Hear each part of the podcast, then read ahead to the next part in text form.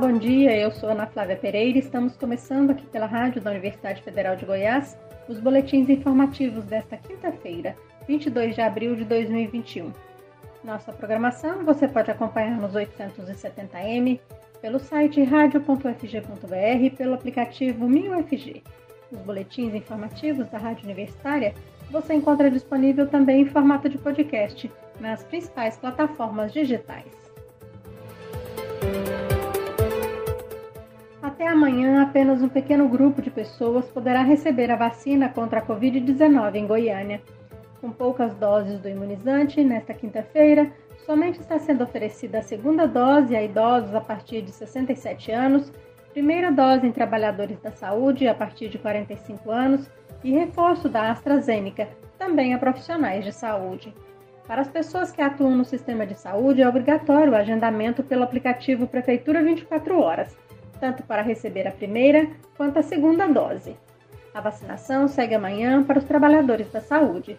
Já os idosos serão atendidos somente hoje, em nove postos, sete escolas municipais, todas para pedestres, além dos drive-thrus da PUC Goiás no setor leste universitário e do shopping Passeio das Águas.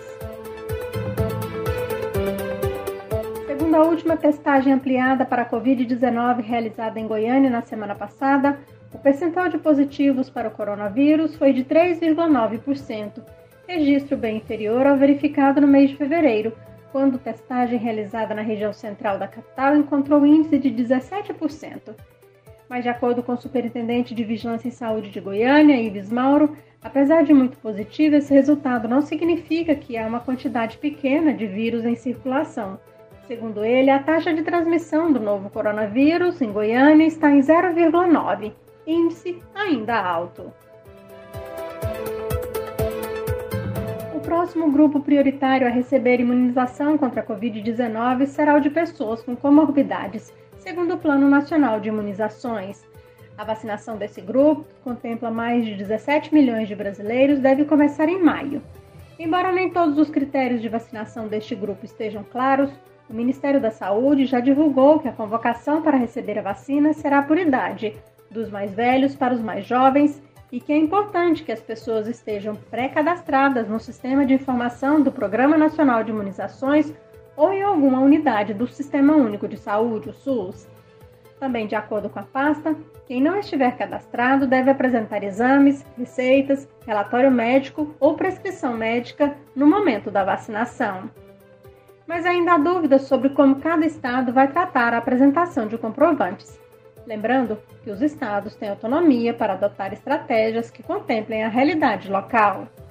Segundo a última atualização do Plano Nacional de Imunização, feita em 15 de março, o grupo de comorbidades engloba adultos de 18 a 59 anos com doenças como diabetes, pionopatias crônicas graves, hipertensão arterial, insuficiência cardíaca, doença renal crônica, imunossuprimidos, anemia falciforme, obesidade mórbida Síndrome de Down. No final de março, o Ministério da Saúde também incluiu todos os adultos com HIV no grupo prioritário da vacinação contra a Covid. Sobre a necessidade de atestado médico, o Ministério da Saúde emitiu nota dizendo que não há recomendação quanto à exigência de atestado médico para vacinação do grupo com comorbidades.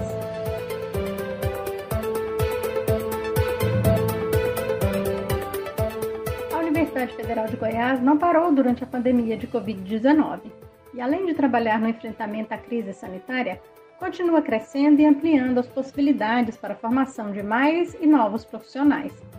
Na próxima semana, a instituição dará início a mais um curso de graduação à distância. Será o curso de Biblioteconomia. E para o ano que vem, a UFG estuda a criação de pelo menos outros dois novos cursos de graduação na Regional Goiânia, Fisioterapia e Engenharia de Materiais e um novo curso na Regional UFG na cidade de Goiás, o curso de Pedagogia. Segundo o reitor da UFG, professor Edivar Madureira Brasil, com estas expansões, a universidade cumpre, mais uma vez, seu papel de atender às necessidades das pessoas e do estado de Goiás.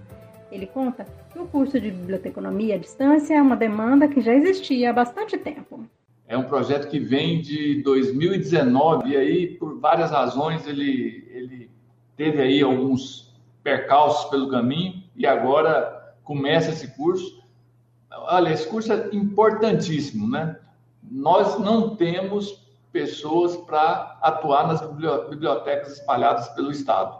O profissional de biblioteconomia é um profissional procurado, né? Então, certamente a gente vai conseguir atingir pessoas que jamais poderiam é, fazer o curso presencial aqui na UFG com esse curso. Então, a, Faculdade de Informação e Comunicação, parabéns por, por essa iniciativa, né? Ousadia é, não, não falta para a universidade. E a fisioterapia já adormecia aqui na nossa, nos nossos planos há, há bastante tempo. E agora surgiu a possibilidade, a partir da chegada de alguns professores e aproveitando professores de várias unidades acadêmicas, a fisioterapia será uma realidade. Ainda temos a pedagogia em Goiás, né, na cidade de Goiás, que vai criar um curso de pedagogia, então mais um curso, e também um curso de, de engenharia de materiais lá em Aparecida. Então são quatro novos cursos aí no meio de toda essa crise, de todo esse descaso do governo federal conosco, com a ciência, e a resposta que a gente dá é ampliar a oportunidade para as pessoas. Para abrir o curso de Biblioteconomia EAD, a Faculdade de Informação e Comunicação da UFG realiza na semana que vem, entre os dias 27 e 30 de abril, várias atividades de recepção e treinamento aos novos alunos. No dia 28, haverá uma mesa redonda a partir das 7 horas da noite, falando sobre a atuação bibliotecária, com relato de experiências de profissionais. No dia 29, quinta-feira, um workshop tratará de gestão do tempo para educação à distância. E no dia 30 de abril, às 7 horas da noite, será a abertura oficial do curso de Biblioteconomia EAD da UFG. Todas as atividades serão online, com transmissões realizadas pelo canal Bíblio em Foco no YouTube. E ainda falando sobre a primeira turma do curso de Biblioteconomia à distância na Universidade Federal de Goiás, o Centro de Seleção da UFG publica nesta sexta-feira, dia 23 de abril, um edital de chamamento para atender candidatos aprovados na seleção que perderam os prazos para envio de documentação.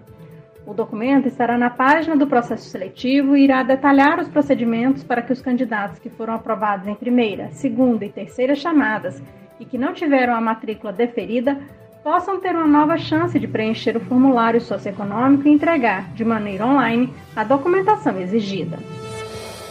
O Centro Educacional SESC Cidadania está com inscrições abertas para 540 vagas gratuitas do cursinho pré-vestibular Supermédio.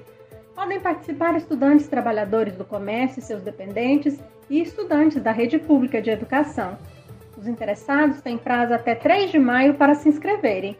O candidato precisa estar cursando a primeira, segunda ou terceira séries do ensino médio ou ter concluído o ensino médio em escola da rede pública goiana. As aulas serão ministradas entre maio e dezembro e os alunos receberão gratuitamente o material didático. As vagas são para Goiânia e outras 13 cidades do interior do estado. O objetivo do cursinho pré-vestibular Supermédio do SESC Goiás é ajudar os estudantes em exames regulares, Olimpíadas, vestibulares, além das provas do Exame Nacional do Ensino Médio, o Enem. As aulas serão ministradas por meio de uma plataforma de ensino com aulas gravadas e no final do dia os professores do SESC Cidadania estarão online para tirar dúvidas de segunda a sexta-feira, no turno vespertino. As disciplinas são redação, matemática, biologia, física, química, geografia, gramática, história e atualidades.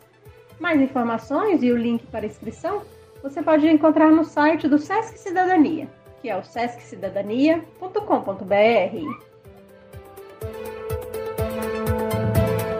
Estão abertas até 19 de maio as inscrições à Olimpíada Brasileira de Robótica. A competição é voltada a estudantes de 6 a 19 anos de escolas públicas e particulares de todo o país. Por conta da pandemia de Covid-19, o evento será virtual. A Olimpíada Brasileira de Robótica ocorre desde 2007 e atualmente é considerado o maior evento de robótica da América Latina. A edição do ano passado reuniu mais de 125 mil alunos. O objetivo é estimular os jovens a carreiras científico-tecnológicas. Todo o evento é desenvolvido por professores voluntários das principais universidades de todo o país.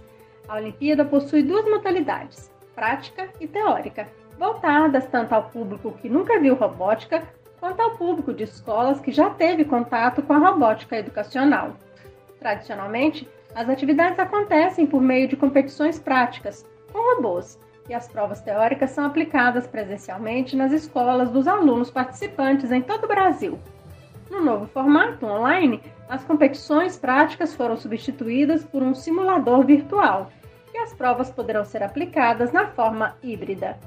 E olha só, desde 2019, estudantes do terceiro ano do ensino médio podem utilizar a nota da prova da Olimpíada Brasileira de Robótica para ingressar em universidades públicas sem precisar prestar vestibular. Para saber mais sobre a edição 2021 da Olimpíada Brasileira de Robótica, é só entrar no site do evento, que é o www.obr.org.br. ainda falando de Olimpíada, seguem abertas até 30 de abril as inscrições à 16ª Olimpíada Brasileira de Matemática das Escolas Públicas, a OBMEP. No ano passado, a competição não foi realizada por causa da pandemia de Covid-19, mas as escolas que se inscreveram em 2020 estão com a participação garantida este ano, mas podem realizar mudanças em seus cadastros se desejarem. Podem participar da edição deste ano escolas municipais, estaduais, federais e privadas que atuem nos segmentos do sexto ao nono ano do ensino fundamental e todo o ensino médio. Não há cobrança de taxa para escolas públicas, já os colégios privados devem pagar um valor mínimo de 180 reais para cada nível. As inscrições dos estudantes são feitas exclusivamente pelas escolas. Por causa da pandemia, que impossibilitou a Olimpíada no ano passado, serão aceitos os estudantes que concluíram o ensino médio em 2020, desde que sejam de escolas que tenham se inscrito em 2020 e tenham declarado possuir alunos no nível 3, na época. A previsão é de que a primeira fase da OBMEP seja realizada de 30 de junho a 3 de agosto. As provas serão compostas por 20 questões objetivas. Quem for classificado fará uma prova discursiva com seis questões na segunda etapa. Esta fase está prevista para 6 de novembro. A organização da OBMEP espera divulgar o resultado em 18 de janeiro de 2022. Os melhores desempenhos serão premiados com medalhas de ouro, prata e bronze e certificados de menção honrosa. Professores das escolas também receberão prêmios. Você pode acompanhar um novo boletim informativo aqui na Rádio Universitária às 11 horas da manhã. Nossa programação você pode seguir pelos 870m, pelo site radio.fg.br e pelo aplicativo 1000FG. Nós também estamos nas redes sociais. Curta nossa página no Instagram e no Facebook. E se puder, fique em casa. Se precisar sair, use a máscara o tempo todo. Ajude no combate ao novo coronavírus. Ana Flávia Pereira, para a Rádio Universitária.